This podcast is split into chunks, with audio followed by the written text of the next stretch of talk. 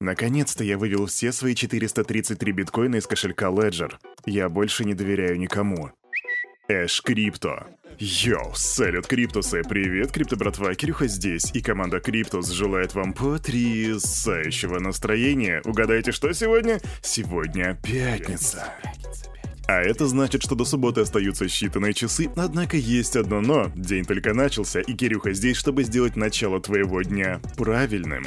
Ну, с точки зрения криптона, конечно. Что мы сегодня сделаем? Да все как всегда. Сперва будет распаковка рынка, а потом обзор последних криптоновостей. Сегодня я расскажу тебе об Илоне Всемогущем, о том, что США будут регулировать дексы, о Леджере, которые открыли свою тайну и тем самым выкопали себе могилу, и о новинке от Ripple. Это и многое другое в сегодняшнем выпуске сразу после распаковки рынка. Погнали! Я не придумал фразу, с которой мы начнем распаковку рынка, поэтому давайте просто зайдем на рынок и распакуем его. Зайдем на Crypt Bubbles.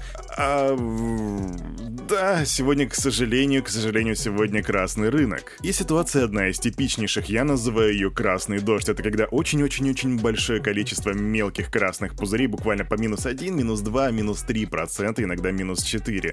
Но их очень много.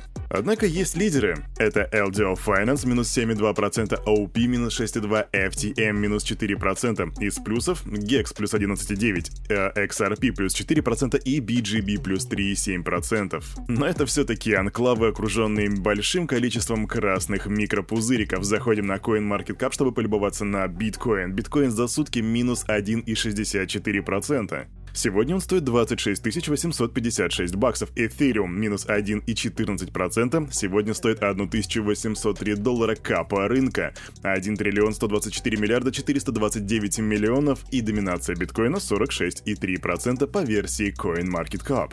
Индекс страха и жадности сегодня также падает 48 пунктов на нем, и он все так же находится в нейтральной позиции. Но как бы то ни было, и именно так выглядит рынок на эту пятницу 19 мая 2023 года. Но теперь давайте узнаем, какие там новости были за последние 24 часа. Кирюха расскажет. Погнали!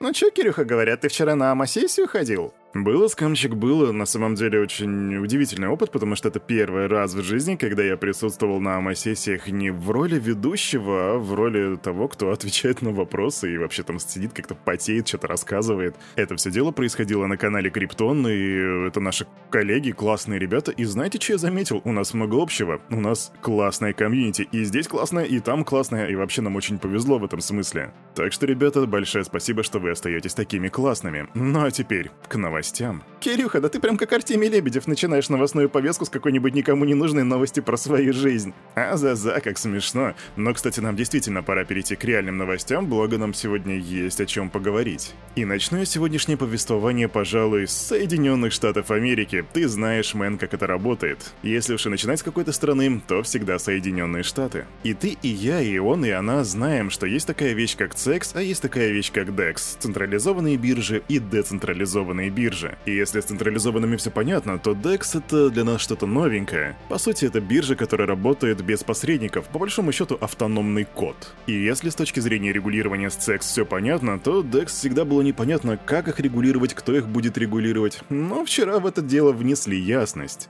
Председатель комиссии по срочной биржевой торговле США, которого зовут Ростин Беном, заявил Bloomberg, что децентрализованные биржи будут регулироваться его ведомством, ну или SEC, причем даже если платформы работают автономно или с минимальным участием человека.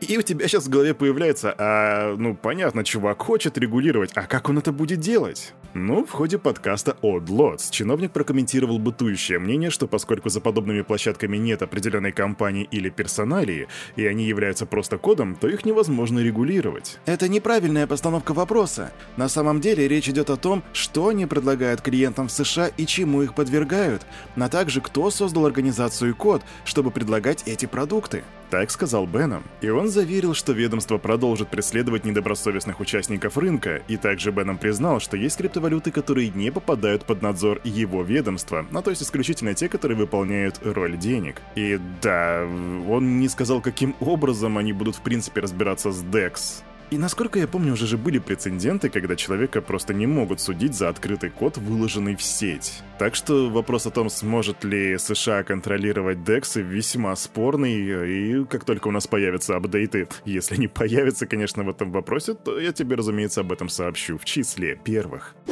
Поговорили про CFTC, теперь давайте поговорим про их коллег из SEC. Комиссия по ценным бумагам и биржам заявила, что криптовалюта Filecoin попадает под определение ценной бумаги. Как будто они могли сказать что-то еще. При этом в Grayscale заявили, что не считают, что Filecoin является ценной бумагой в соответствии с федеральным законодательством и намерены отстаивать свою точку зрения перед SEC с объяснением правовой основы позиции Grayscale. И вот если у компании не получится убедить сотрудников SEC, то, возможно, им предстоит э, рассмотреть вероятность перерегистрации траста в соответствии с законом об инвестиционных компаниях или даже вовсе закрыть его. И вот тут как никогда компании Ripple стоит поторопиться и наконец-то уже выиграть с суд у SEC, тем самым создав прецедент, и таким образом можно будет оперировать к тому, что а ведь Ripple не является ценной бумагой. Ну а значит и другие криптовалюты по типу Filecoin тоже скорее всего не являются ценной бумагой. Но вопрос только в том, что Ripple как бы уже очень давно находится в состоянии постоянного суда с SEC, и когда он закончится, один только Сатоши знает,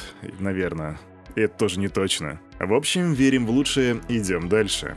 Совсем недавно я тебе рассказывал про новую функцию от компании Ledger, которая позволяет пока что только на одной модели кошельков восстанавливать свою сид-фразу, если она была утеряна. Все это делается при помощи специального программного обеспечения, и твоя сид-фраза отправляется на сторонние ресурсы, что в принципе вызвало огромнейшее недовольство и своего рода скандал во всем криптоспейсе.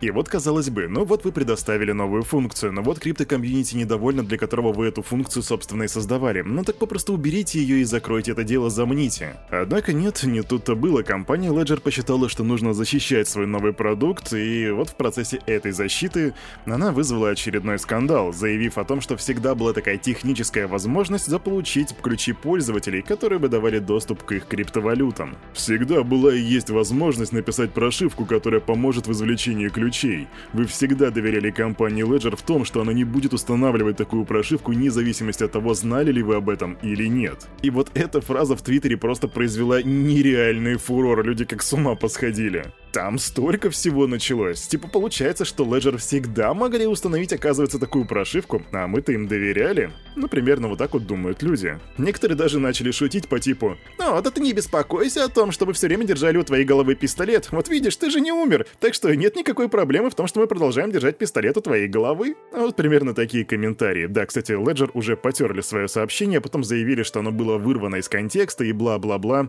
Но Интернет-то все помнит. Однако вопрос к вам, криптобратья и криптосестры. На чем было основано ранее ваше доверие к Ledger? Неужели кто-то из вас ковырялся в его прошивке и нашел ее абсолютно безопасной? Вряд ли. Я это к тому, что слепое доверие в технологии, где доверие в принципе не подразумевается, это, ну, весьма спорная идея. Think about it. Но давайте-ка перейдем к положительным новостям. Binance объявили об интеграции спот-трейдинга с аналитической платформой TradingView. Это расширит возможности пользователей биржи анализировать торговые стратегии с помощью дополнительного спектра графиков и инструментов, так говорится в пресс-релизе. TradingView создает уникальное сочетание информирования и привлечения пользователей. Так сообщают представители Binance. Ну что же, поздравляем Binance. TradingView классная штука, Binance, ну скорее всего, тоже классная штука, по крайней мере мне нравится, поэтому совмещаем и получаем получаем гига-классную штуку.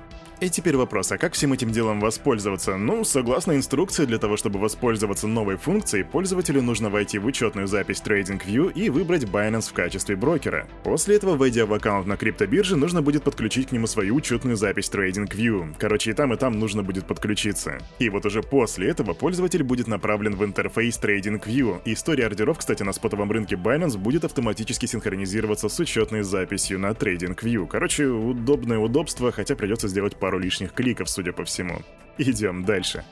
Серьезно тебе нравится Binance? Ты в курсе, сколько людей они заблокировали? Слушай, да, я всегда говорил, что любые DEX это лучше, чем CEX, однако среди CEX Binance является тир-1 и пока что самый разумный вариант. Ранее это был FTX, но мы все прекрасно знаем, что случилось с FTX. И, кстати говоря про Binance. Тут недавно была АМА-сессия, на которой был, нет, не Кирюха, а был SEO Binance Чан Пенжао, и там он заявил, что Илон Маск продлил жизнь криптовалюте Доги, которая могла давным-давно исчезнуть. Еще давно Джао Джао ожидал угасания Доги, учитывая его бесполезность, но активом заинтересовался Илон Маск. И по мнению Джао, основатель Тесла поддержал интерес к мем-токену, который мог бы в противном случае сойти на нет. И вот тут я с Чанпеном Джао согласен на 50%, все-таки не стоит забывать, что у Dogecoin есть такое весьма мощное комьюнити, однако Илон Маск стал не то чтобы ангелом-хранителем этого токена, но скорее таким амбассадором. Ну а тема о том, что SEO Binance никогда не понимал привлекательности мемкоинов, далеко не новости, и он, скрипя зубами, всегда добавляет на Binance всякие пепы, доги и прочие-прочие мемы. А, опять эти мемы, ненавижу мемы.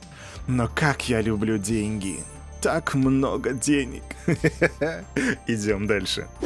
И быстро новость. Компания Ripple запустит платформу, которая называется Ripple CBDC Platform для создания и управления цифровыми валютами центральных банков. Да, это CBDC штука. Полнофункциональная платформа позволяет выпускать, управлять, совершать транзакции и погашать цифровые нацвалюты и стейблкоины. Так говорится в пресс-релизе, и мы будем смотреть, как эта технология будет развиваться очень пристально. Возможно, именно это тот самый большой следующий шаг от Ripple.